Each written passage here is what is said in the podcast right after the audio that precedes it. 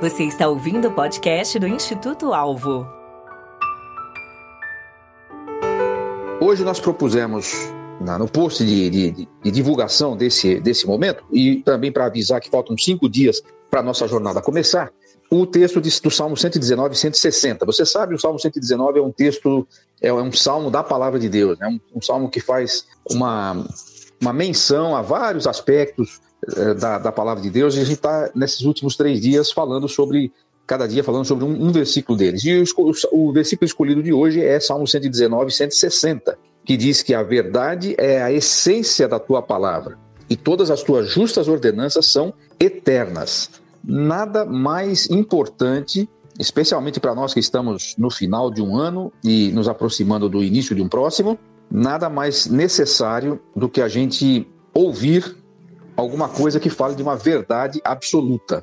E eu gosto de pensar entre as coisas que vêm à minha mente quando eu penso que a palavra de Deus, como diz o texto, é a essência.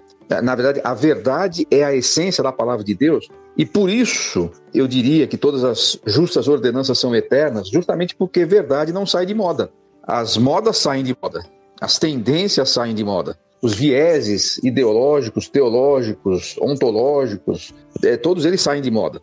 Eles vêm e vão. A palavra de Deus não.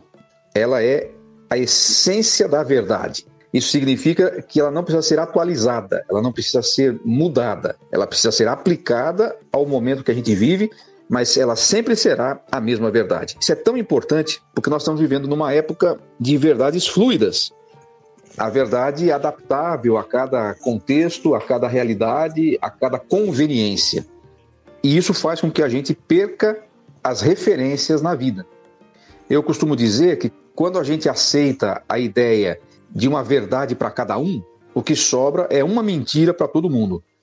Nossas verdades não são a verdade. Nossas verdades, e eu coloco isso entre aspas, nossas verdades são passageiras, são fugazes, são atualizáveis. A verdade da palavra de Deus é eterna. Ela não precisa disso. E significa que em 2021 ela era verdade, assim como era em 1021, assim como era no, no ano 21, ela continuará sendo em 2022 e para sempre. Isso é importantíssimo, porque aí é que nós entendemos por que, que a palavra de Deus pode ser a âncora para a nossa vida. É claro, você, você que conhece a Deus e que lê a Bíblia, e que por isso talvez está nesse grupo, que quer aprimorar o seu tempo de leitura e a sua disciplina de leitura da Bíblia e quer fazer isso todo dia e quer fazer isso com a Bíblia inteira, de capa a capa, talvez você esteja entre aqueles que ainda não fez isso, ou talvez você esteja, como o Jorge Luiz postou hoje nas suas mídias sociais, o nosso capitão aqui da equipe, que ele tá, acabou de terminar, como eu também, acabei de terminar minha leitura da Bíblia mais uma vez. É a segunda vez que eu fiz isso esse ano. E estou com vontade de começar de novo, porque ela não se esgota, ela não sai de moda, ela não, não precisa de adaptações nem de remendos. É claro que você precisa, você precisa entender e aprender a interpretar a palavra de Deus da, da forma correta, porque a palavra de Deus não foi escrita originalmente para nós. Foi escrita num outro contexto, numa outra cultura, numa, num outro tempo, num outro momento histórico, cultural, científico, uma série de diferenças. A gente sabe disso. Nós precisamos, para compreender a palavra de Deus e aplicá-la hoje, aprender a transpor esse abismo que tem entre o tempo do, do escritor da Bíblia e o nosso tempo. Mas o que ele escreveu, inspirado por Deus, continua sendo tão verdadeiro quanto no dia que ele escreveu. É isso que faz a Bíblia ser o que é. É isso que faz a Bíblia, para nós, que a, que a, que a encaramos como a palavra de Deus, inspirada, que não erra, que é eterna, faz a palavra de Deus ser a nossa fonte de como, como se diz, é, muitas vezes até mesmo sem muita compreensão, mas a nossa fonte ou a nossa regra de fé e prática. A verdade é a essência. Nós precisamos dessa essência.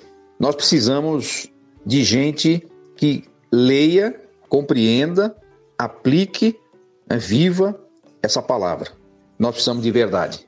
O mundo ele acredita, ele confia, ele propaga mentiras o tempo todo. Então, se você quiser pautar a sua vida longe disso, é com a palavra de Deus que você tem que ter, que você tem que ter contato e é na palavra de Deus que você tem que buscar. Então é isso. Minha palavra nessa pré-estreia, nesse dia de hoje, é a lembrança que o salmista nos traz. A verdade que não muda, a essência da, da palavra de Deus é a verdade. Não vai sair de moda, você não precisará ficar com medo de que vai ficar desatualizado se segui-la. Muito pelo contrário, você terá acesso direto e imediato à fonte mais pura e sem erros da verdade. Todas as tuas justas ordenanças são eternas. Que bom. Eu quero reafirmar para você aquilo que eu creio que você também pensa. Se você não pensasse isso, você não estaria num site ou num, num grupo que vai ler a Bíblia inteira. Quero reafirmar a minha fé e a minha convicção mais absoluta, não num dogma eclesiástico, mas no fato de que eu creio que a Bíblia é a palavra de Deus. E eu não quero ler mais um ano essa escritura, esse texto, apenas como se eu estivesse lendo um objeto de estudo de qualquer cientista. Eu conversava hoje com um amigo que é contador, contabilista, como, como dizem lá em Portugal. E ele estava conversando com uma pessoa na, na, na, internet que é um biblicista. Ele, ele gosta de estudar a Bíblia e ele disse que, olha, para você entender, você precisa estar disposto a, a, a se dar ao trabalho de compreender a, certas coisas que nós não estamos acostumados a falar, dizia esse, esse, esse acadêmico. E ele fez uma colocação no, no, no, seu post e esse meu amigo o interpelou, mas não é isso que o texto está dizendo. E em resposta a essa interpelação, esse acadêmico disse assim: Bom, eu não acredito que a Bíblia seja inerrante e nem acredito que a Bíblia seja inspirada. Bom, se ele já partiu desse pressuposto, se para ele a Bíblia não é a verdade de Deus, por que razão ele estuda, lê a Bíblia? A resposta que foi dada pelo meu amigo é justamente isso. Então, então para você, a Bíblia é exatamente a mesma coisa que os meus livros de contabilidade. Você estuda apenas como uma fonte de conhecimento para alguma área da vida. E isso não vai transformar a sua vida. E meu amigo tinha razão. Eu espero que você se aproxime mais um ano da palavra de Deus, não como um objeto de estudo simplesmente, é, não como um texto que vá é, aguçar ou matar a sua curiosidade. Aliás, se você está buscando isso nesse grupo, talvez você vai se decepcionar um pouco. Nós não queremos dar aqui uma, uma série de curiosidades ou de polêmicas a respeito do texto bíblico. O que a gente quer fazer é você entender que o texto bíblico é a verdade de Deus e que por isso ele transforma a sua vida. Então a gente vai ter algumas dicas sobre como ler de forma eficiente, de forma produtiva. Mas qual é o objetivo disso? É porque e qual, ou qual é a razão disso? A razão disso é porque nós cremos que a palavra de Deus é a verdade.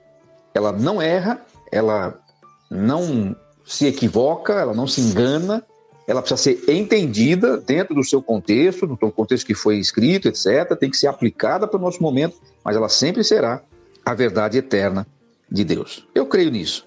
Você crê também? Espero que sim. Mas se por acaso você não crê e mesmo assim quer fazer essa jornada conosco, pode fazer. Quem sabe, enquanto você lê, o autor do, do livro, que é, a, que é o próprio Deus, por meio do seu espírito, vai mostrar a você coisas que você não sabia ou talvez que você não cria e você passe a perceber que o valor da palavra de Deus e o valor de ler a palavra de Deus inteira, a Bíblia inteira, não está no mero conhecimento que isso nos traz, mas na transformação que os eternos e justos juízos de Deus podem ter de impacto na nossa vida. Um abraço a todos. Tchau. Instituto Alvo, equipando para a vida e ministério.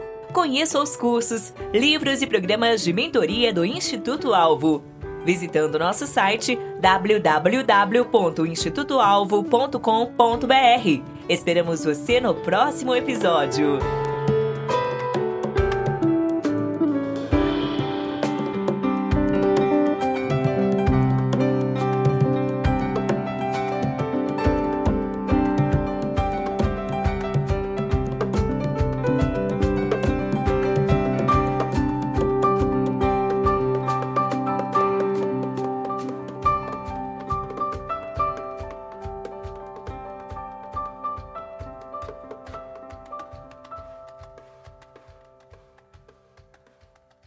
Este episódio foi editado pela Nabecast.